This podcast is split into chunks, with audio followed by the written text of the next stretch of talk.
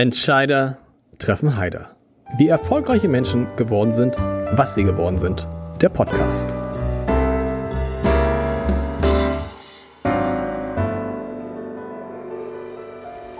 Herzlich willkommen. Mein Name ist Lars Heider und ich habe heute Dirk Rossmann zu Gast. Ja, den Rossmann, aber wir wollen nicht über Toilettenpapier, über Waschmittel, über Zahnpasta oder Nagellackentferner sprechen, um mal so vier Produkte zu nennen, die ich jetzt spontan mit Rossmann verbinde, sondern wir wollen reden über nichts Geringeres als die Rettung der Welt und das Ende des Klimawandels durch eine einzigartige Allianz von Russland, China und den USA, von der der Grossmann uns gleich erzählen wird. Und nein, ich bin nicht durchgeknallt.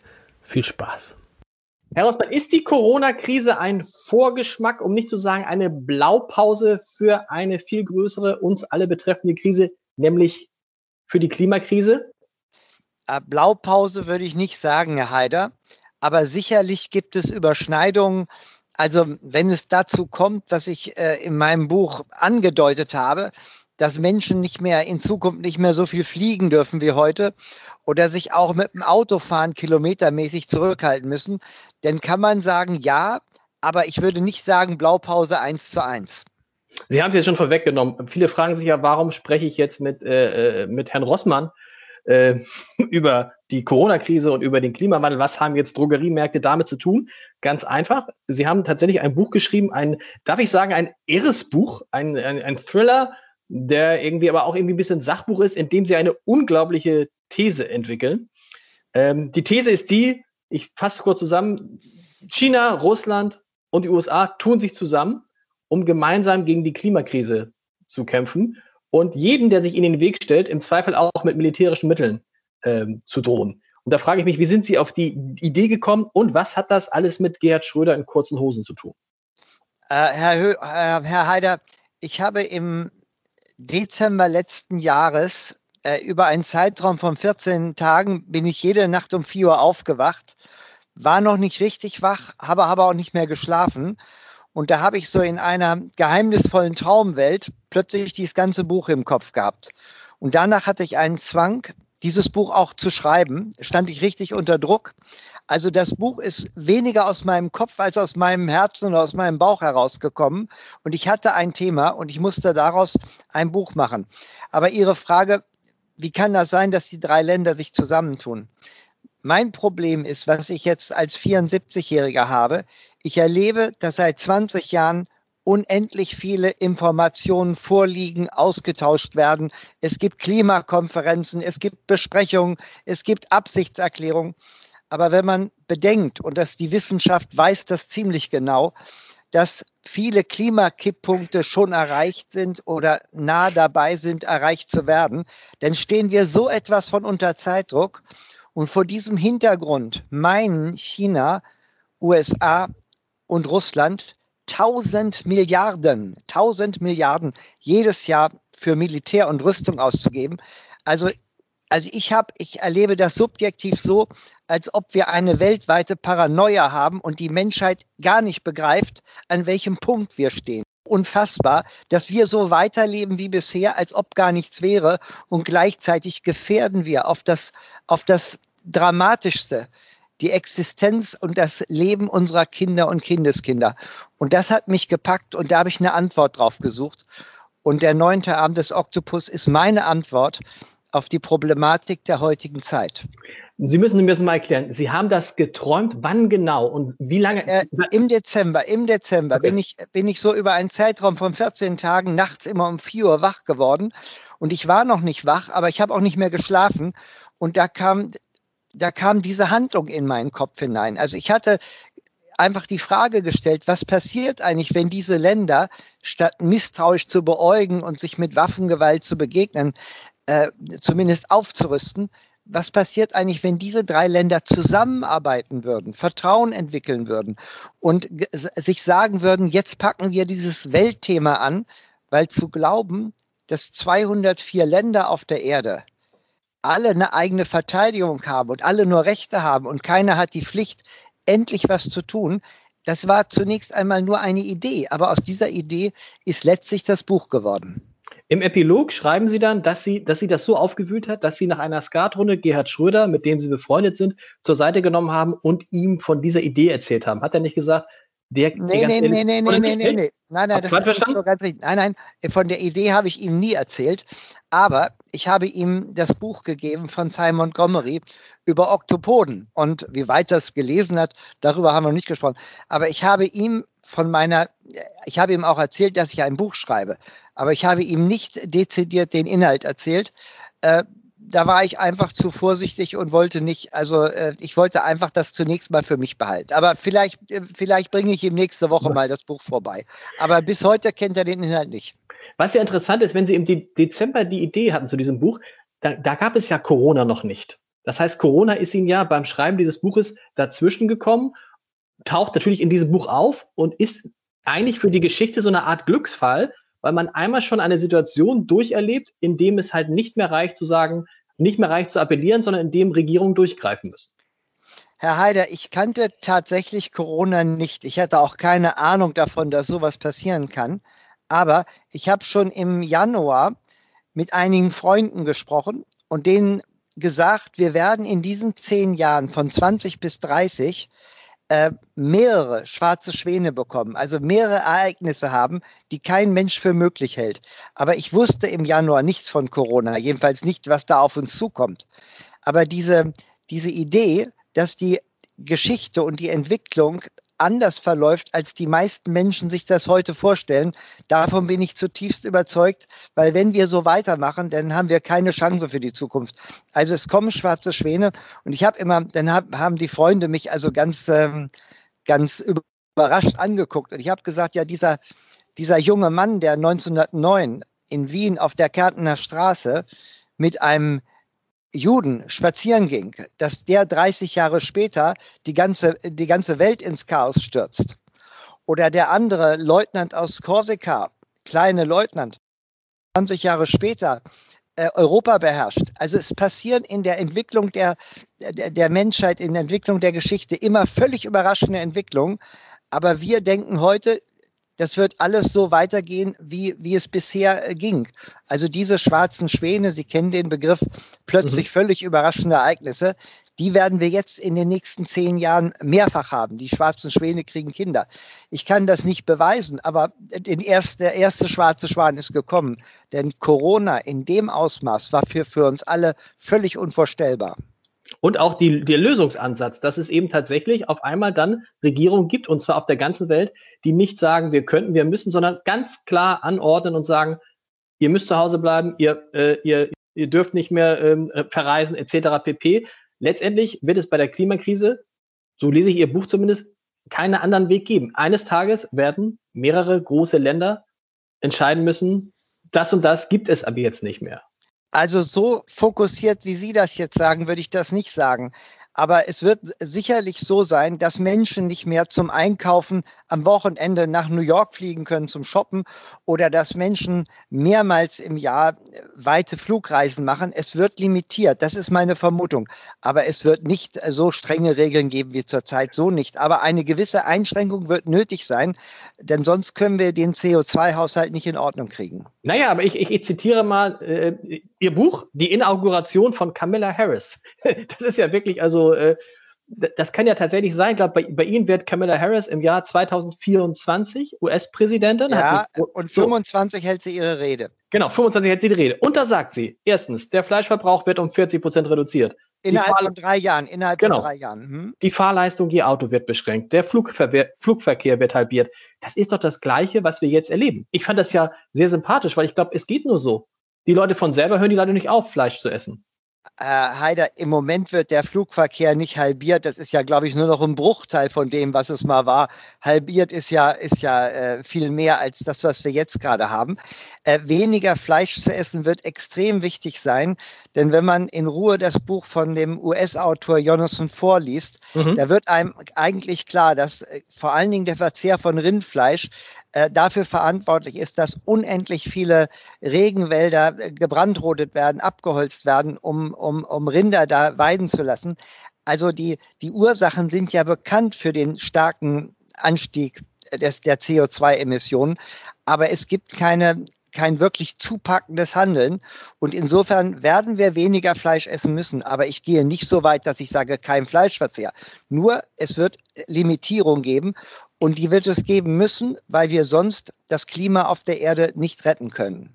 Und wir stellen ja fest, auch das sagt Kamala Harris in, ihrem, in ihrer Utopie, wir haben festgestellt in der Corona-Krise, so schlimm war es gar nicht, weniger zu fliegen. So schlimm war es gar nicht, auf Reisen zu verzichten, sagt zumindest Kamala Harris. Also Herr Haider, wenn Sie, also ich habe mal gelesen, ich weiß nicht, ob es stimmt, dass jeder vierte US-Amerikaner Drogen nimmt.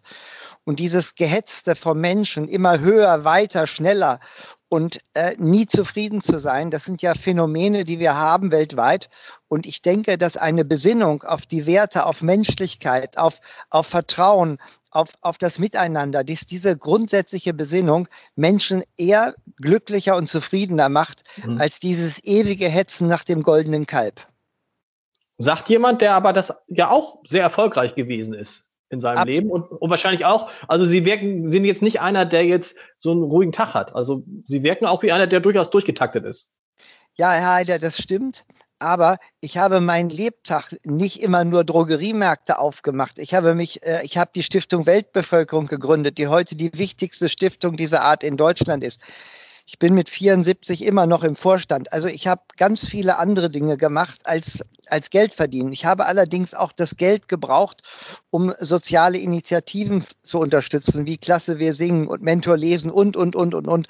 Also äh, mein Leben ist, und da bin ich auch sehr dankbar für, äh, nicht monokausal angelegt, sondern sehr farbig, sehr vielseitig. Und jetzt habe ich diesen Thriller geschrieben und auch das hat mir große Freude gemacht. Wie lange haben Sie dafür gebraucht? Ja, seit Dezember. Ich habe im Januar angefangen und im Mitte September war es fertig und dann kommen natürlich noch Lektoren und so weiter. Aber das war, ich war neun Monate äh, ja sehr fokussiert und ich bin dann auch fast autistisch, weil ich habe dann nur ein Thema im Kopf und wobei ich das ja auch nicht alleine gemacht hatte. Ich hatte alleine sechs Rechercheure. Es wird ja in, aus der ganzen Welt berichtet. Also mhm. ich brauchte ganz viele Informationen, die mir andere Leute erarbeitet haben und ich habe die dann nur zu Papier gebracht. Also alleine hätte ich es gar nicht schreiben können äh, weil es ein enorm kompaktes und, und vielschichtiges Werk ist. Sie verweben, Sie haben es gesagt, die Geschichten unterschiedlicher Menschen von, aus unterschiedlichen Ecken der Welt miteinander. Was wollten Sie damit zeigen? Ich wollte damit zeigen, dass diese, diese extremen Unterschiede, also die Menschen, die enorm viel CO2 produzieren auf der einen Seite und auf der anderen Seite bittere Armut, ob nun in Indien oder in Nigeria oder, oder in Ägypten, äh, wird ja, Camilla Harris beschreibt ja auch sehr eindringlich die Situation in Kairo, wo die Hälfte der Menschen in Slums leben. Ich wollte eigentlich diese, diese Welt zeigen in ihren verschiedenen Konturen und auch zeigen, wie notwendig es ist, dass wir in diese Prozesse eingreifen müssen. Und sie blicken, das ist immer eine schöne, eine schöne, ein schönes Stilmittel, sie blicken halt immer aus dem Jahr 2100 zurück, wo eine, wo, äh, wo eine Person, wie alt ist der, der, den Namen habe ich jetzt gerade, der, der, der Protagonist im Jahr, der ist schon Max, über, Maximilian Gundlach ist 105 Jahre. Genau. Das ist der einzige in der Gesellschaft, die im Jahre 2100 zusammenkommt, der sich an diese Zeit erinnern kann von 2020, ähm, 25. Und äh, das war mir wichtig, diesen Rückblick auch einzubauen, weil das Buch lief Gefahr, auf, zumindest auf den ersten 100, 130 Seiten zu ernst zu werden. Und ich wollte zeigen, wenn wir jetzt das Richtige tun, dann werden auch Menschen in 80 Jahren ein glückliches Leben führen können und, und zufrieden sein. Aber nur, wenn wir heute das Richtige tun. Und ich wollte eine, eine, eine Art Alternative zu diesen vielen Problemen, die wir heute haben, äh, setzen, indem ich das Jahr 2100 eingebaut habe. Sehr schön übrigens dabei das Zitat von ihm, äh, wo, äh, wo, er sich so ein bisschen nicht ganz so fit fühlt und sagt, man kann nicht immer 70 sein. Das fand ich ein, ein sehr schönes Zitat. Tatsächlich aber die Vorstellung, das, das schreiben Sie ja, dass im Jahr 2022 es ein Kommuniqué der G3 gibt. Das sind dann also China, USA und Russland, in dem sie sich verpflichten, alle ihre Kräfte einzusetzen. Ich zitiere, um den Umsturz des Weltklimas, den exponentiellen Anstieg der Weltbevölkerung und die Zerstörung der natürlichen Lebensgrundlagen abzuwenden. Das ist doch einfach, das wird doch niemals so kommen. Das ist einfach. Mhm. Herr Heider, oder, oder Herr Heider, Herr Heider, ähm, ich lache gerade so etwas, weil natürlich, Sie haben hundertprozentig recht. Das ist, das Buch ist nicht nur äh, eine Voraussage, was in Zukunft passiert. Das Buch ist aus heutiger Sicht ein Märchen, denn es müssten sich autoritäre Politiker wie Putin und Xi Jinping verändern. Das ist natürlich aus heutiger Sicht erstmal auch Utopie. Aber ohne diese Utopie, ohne diesen, diese dramatische Veränderung, äh, möchte ich nicht wissen, in welcher Klimasituation wir in 10 oder 15 Jahren sind. Mhm. Und deshalb ist mein Buch eine, auch eine Mahnung, eine Ermahnung, eine Provokation an die Politik. Und wirklich, es geht so nicht weiter. Und äh, es ist meine Antwort auf die Problematik der heutigen Zeit. Und ich habe gestern einen Brief bekommen von jemand, der sagte, er hat jetzt eine andere Sicht auf, auf die Welt und auf die Ereignisse. Ja, wenn ich das damit erreicht habe, dann, dann ist auch viel gewonnen. Also äh, wir brauchen drastische Veränderungen sehr zeitnah und nicht in ferner Zukunft. Und auch mit Gewalt, weil das ist ja ein Teil dieser ganzen Geschichte. Also die G3 geben das jetzt alles vor und das wollen natürlich nicht alle mitmachen und die Brasilianer hören nicht auf, den Regenwald abzuholzen. Und dann bringen sich die, das Militär von China, USA, Russland in Stellung. Also es ja. droht ein, es droht, oder? Ja, ja es, es geht ja nicht ganz so schnell in der Handlung des Buches heißt es ja, dass über einen Zeitraum von zwei Jahren 300 Wissenschaftler, anerkannte, davon 51 Nobelpreisträger, überlegen, was jetzt zu tun ist und der Politik Empfehlungen geben. Und insbesondere haben, hat ein kleiner Teil namhafter Wissenschaftler darüber nachgedacht, ob es ethisch zu verantworten ist, auch militärische Mittel einzusetzen.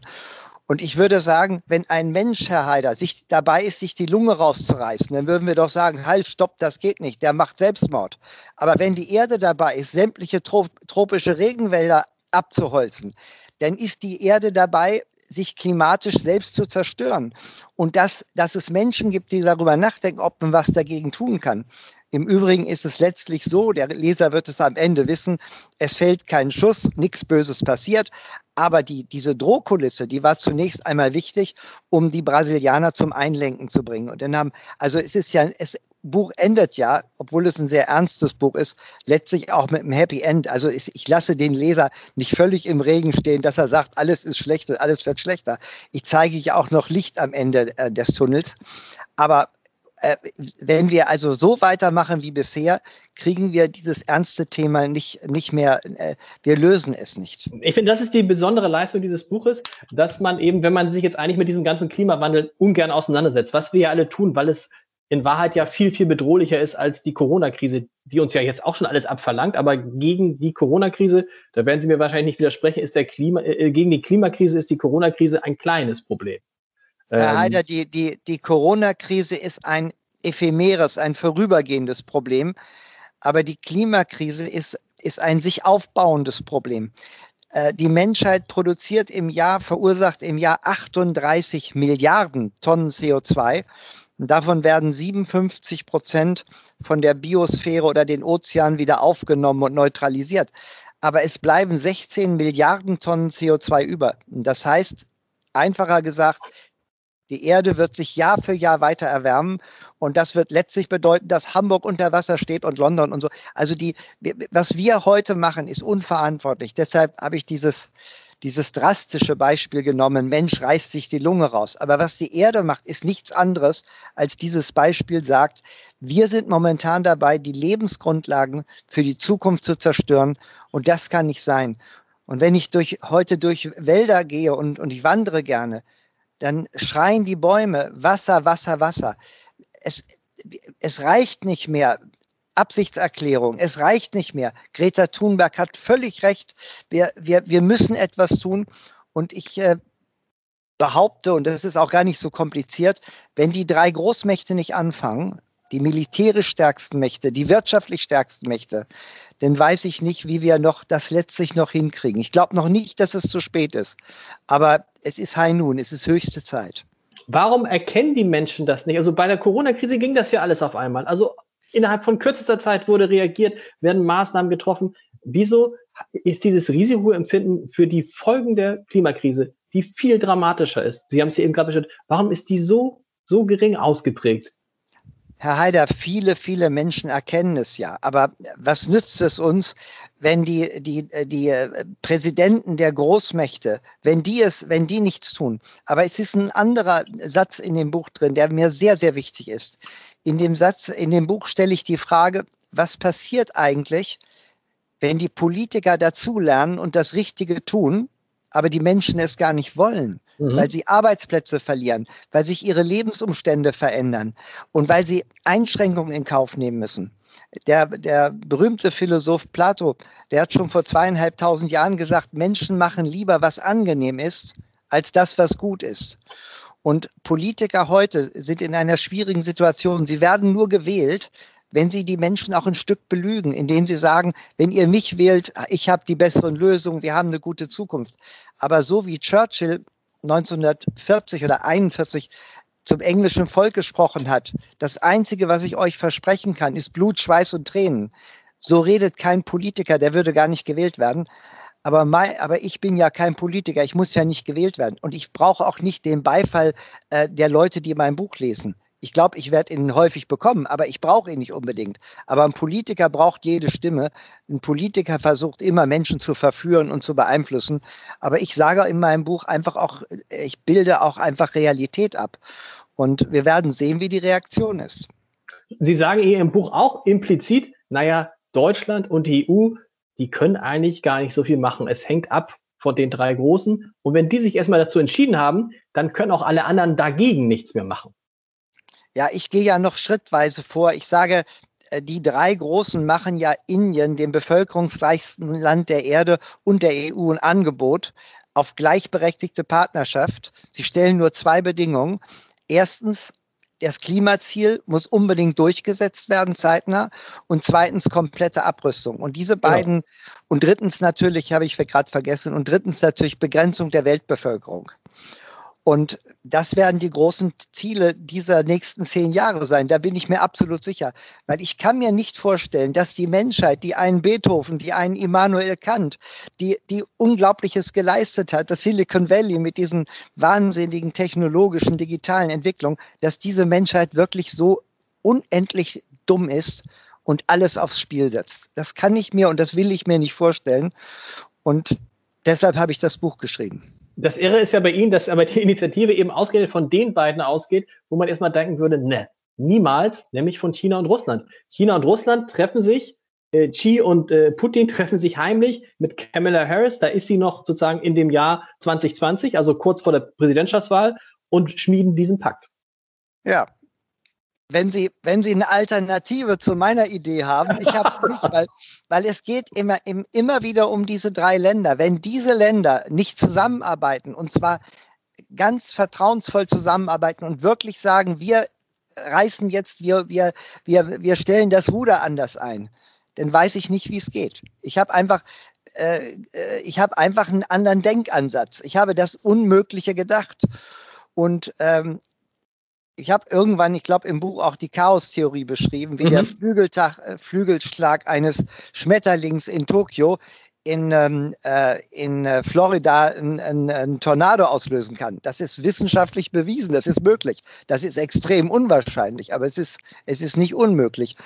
Und ich bin ja auch nur ein Mensch unter acht Milliarden fast. Und ich, äh, vielleicht ist mein Buch ein Flügelschlag, denn ich habe jetzt schon, das ist so spannend, ich habe jetzt schon aus dem Ausland zig Anfragen, äh, ein, eine Anfrage aus China, äh, eine schriftliche große Anfrage, ob ich mir vorstellen könnte, dass das Buch in China zu veröffentlichen, also in der Volksrepublik China. Mhm. Und also wenn ich Ihnen das vor vier Wochen hätte ich das für unmöglich gehalten. Aber dieses Buch löst offensichtlich, äh, macht, löst eine Nachdenklichkeit aus und äh, der, der Lübbe Verlag hatte am Anfang eine Auflage von 40.000 geplant.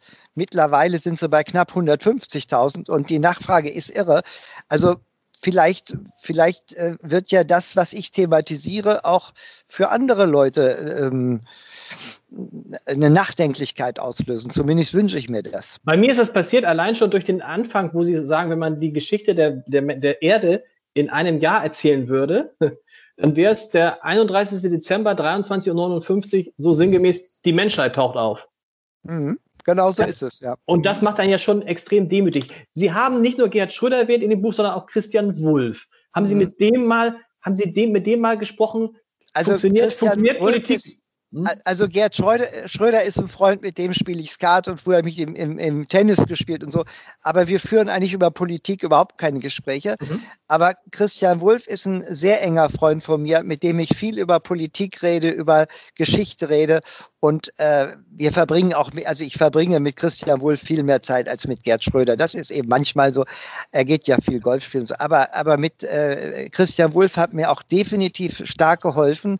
Ich habe ihn auch im, in der äh, in der Danksagung am Ende des Buches ausdrücklich erwähnt. Er hat auch einige tolle Ideen eingebracht. Also er war einer der zehn, zwölf wichtigsten äh, Freunde und Partner, die ich hatte, die mir geholfen haben bei dem Buch. Aber hat er nicht zwischendurch gesagt, das ist so schön, es ist einfach zu schön, um wahr zu sein, was du da beschreibst?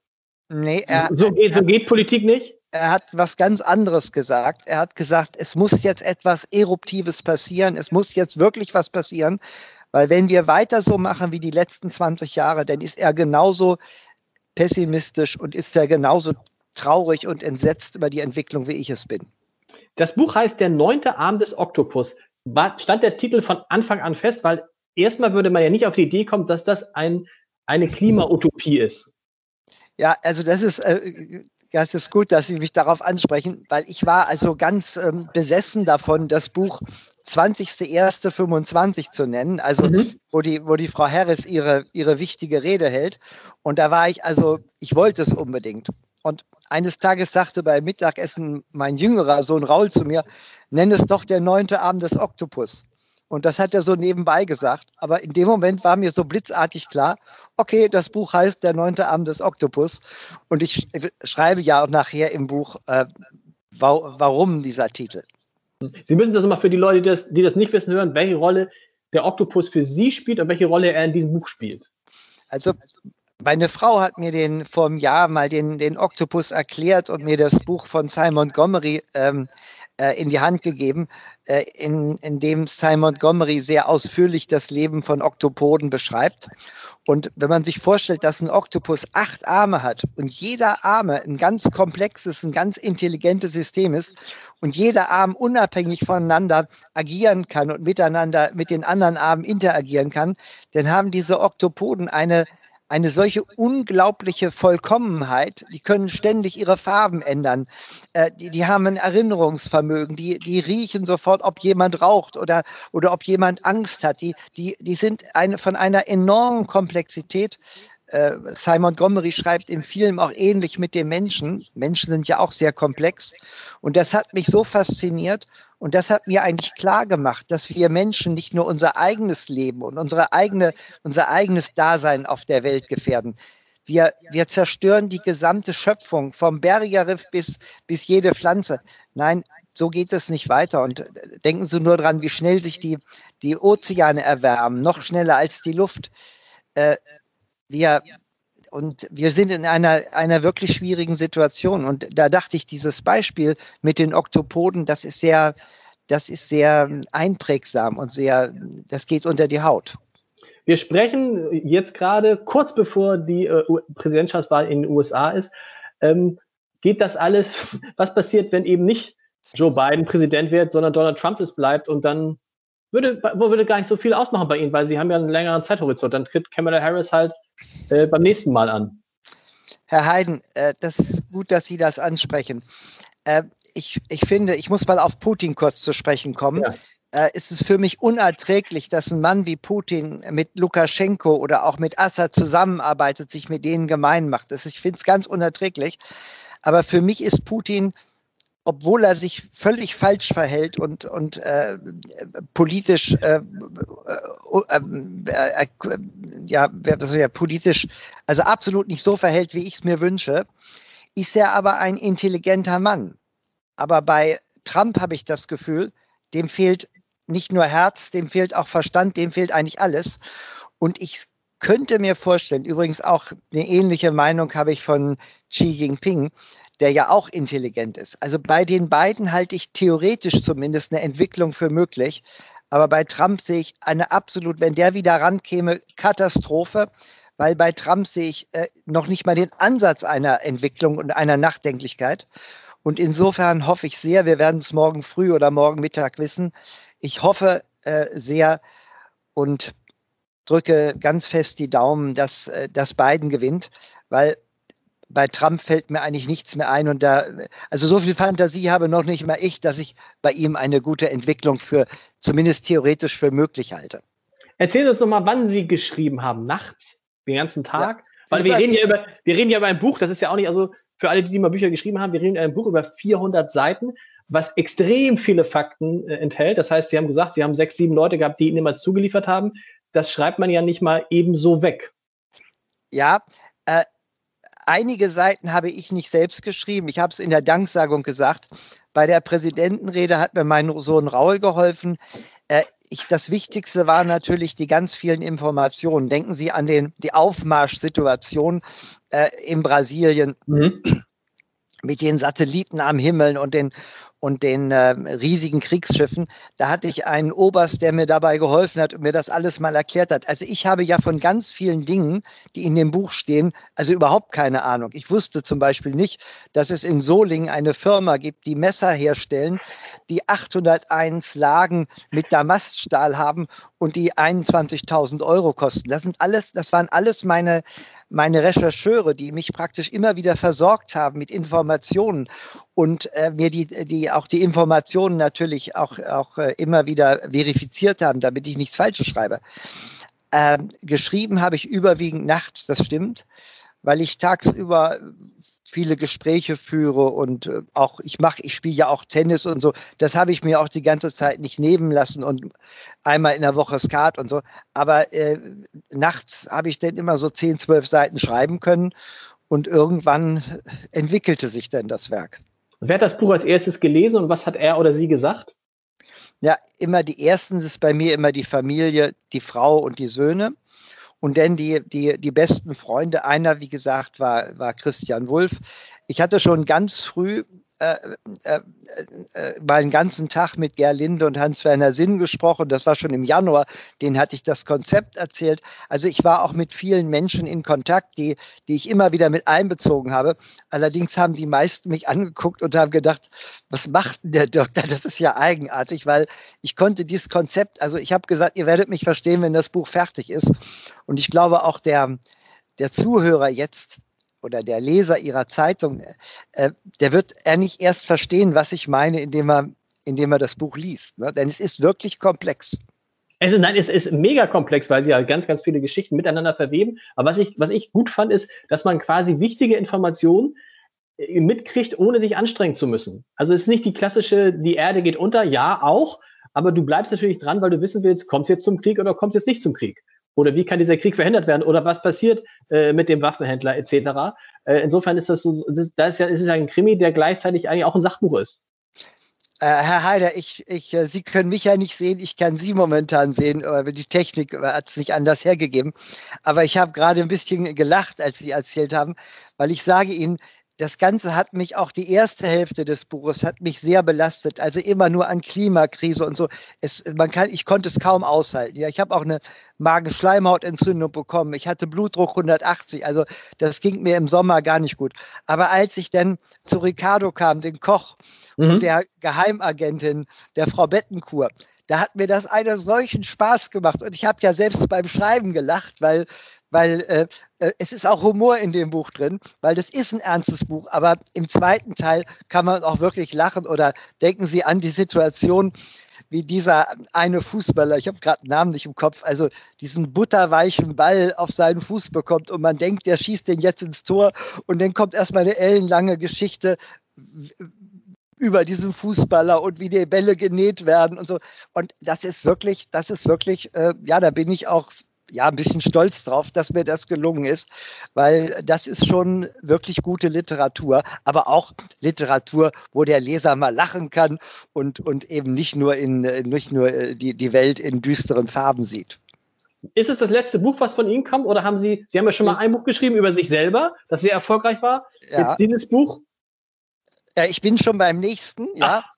Aber ich sage das mal mit aller Vorsicht. Also nicht das, also wenn ich sage, ich bin beim nächsten, das nächste Buch habe ich schon fertig im Kopf. Aber ich will diesen Stress, den ich hatte, vom Januar bis, bis September nicht nochmal. Also es ging, das ging an meine Gesundheit. Das, äh, es war auch vielleicht, für, ich war auch für meine Familie eher autistisch als ein, ein sozialer Interaktionspartner, der, äh, also ich will das nicht nochmal haben. Äh, deshalb werde ich nicht sagen, das nächste Buch ist im Herbst fertig. Aber ich arbeite momentan dran und es ist ja so, in meinem Alter, Herr Haider, 74 Jahre, äh, ich muss aufpassen, dass ich gesund bleibe und mhm. also ich kann ich kann nicht sagen, nächstes Jahr kommt das nächste Buch raus. Aber ich sage, ich arbeite dran. Und wenn, ja, wenn das, die Mächte des Schicksals mir, mir gnädig gestimmt sind, dann werde ich das zweite Buch auch schaffen, weil ich zunächst mal glaube, aufgrund der aktuellen Situation, dass das Buch ähm, gut ankommt. Können Sie schon sagen, ist es eine Fortsetzung?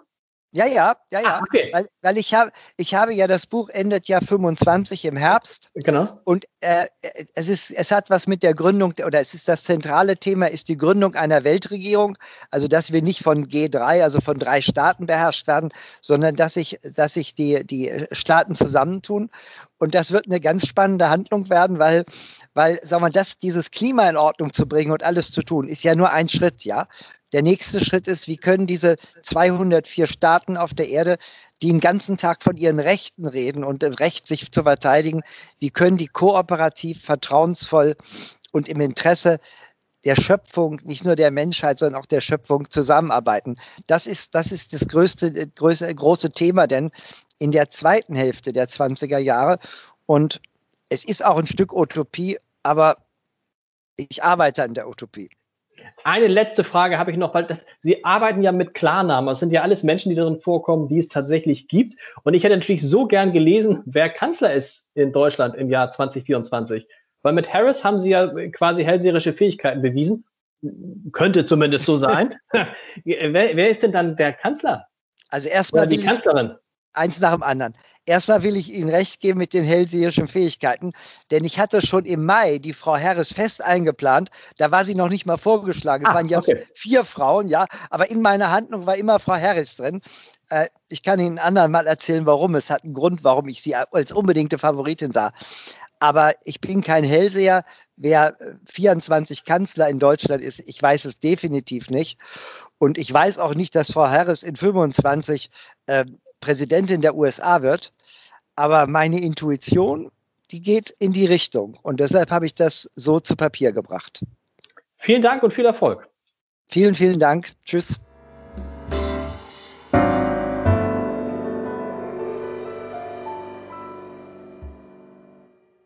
Weitere Podcasts vom Hamburger Abendblatt finden Sie auf abendblatt.de slash podcast.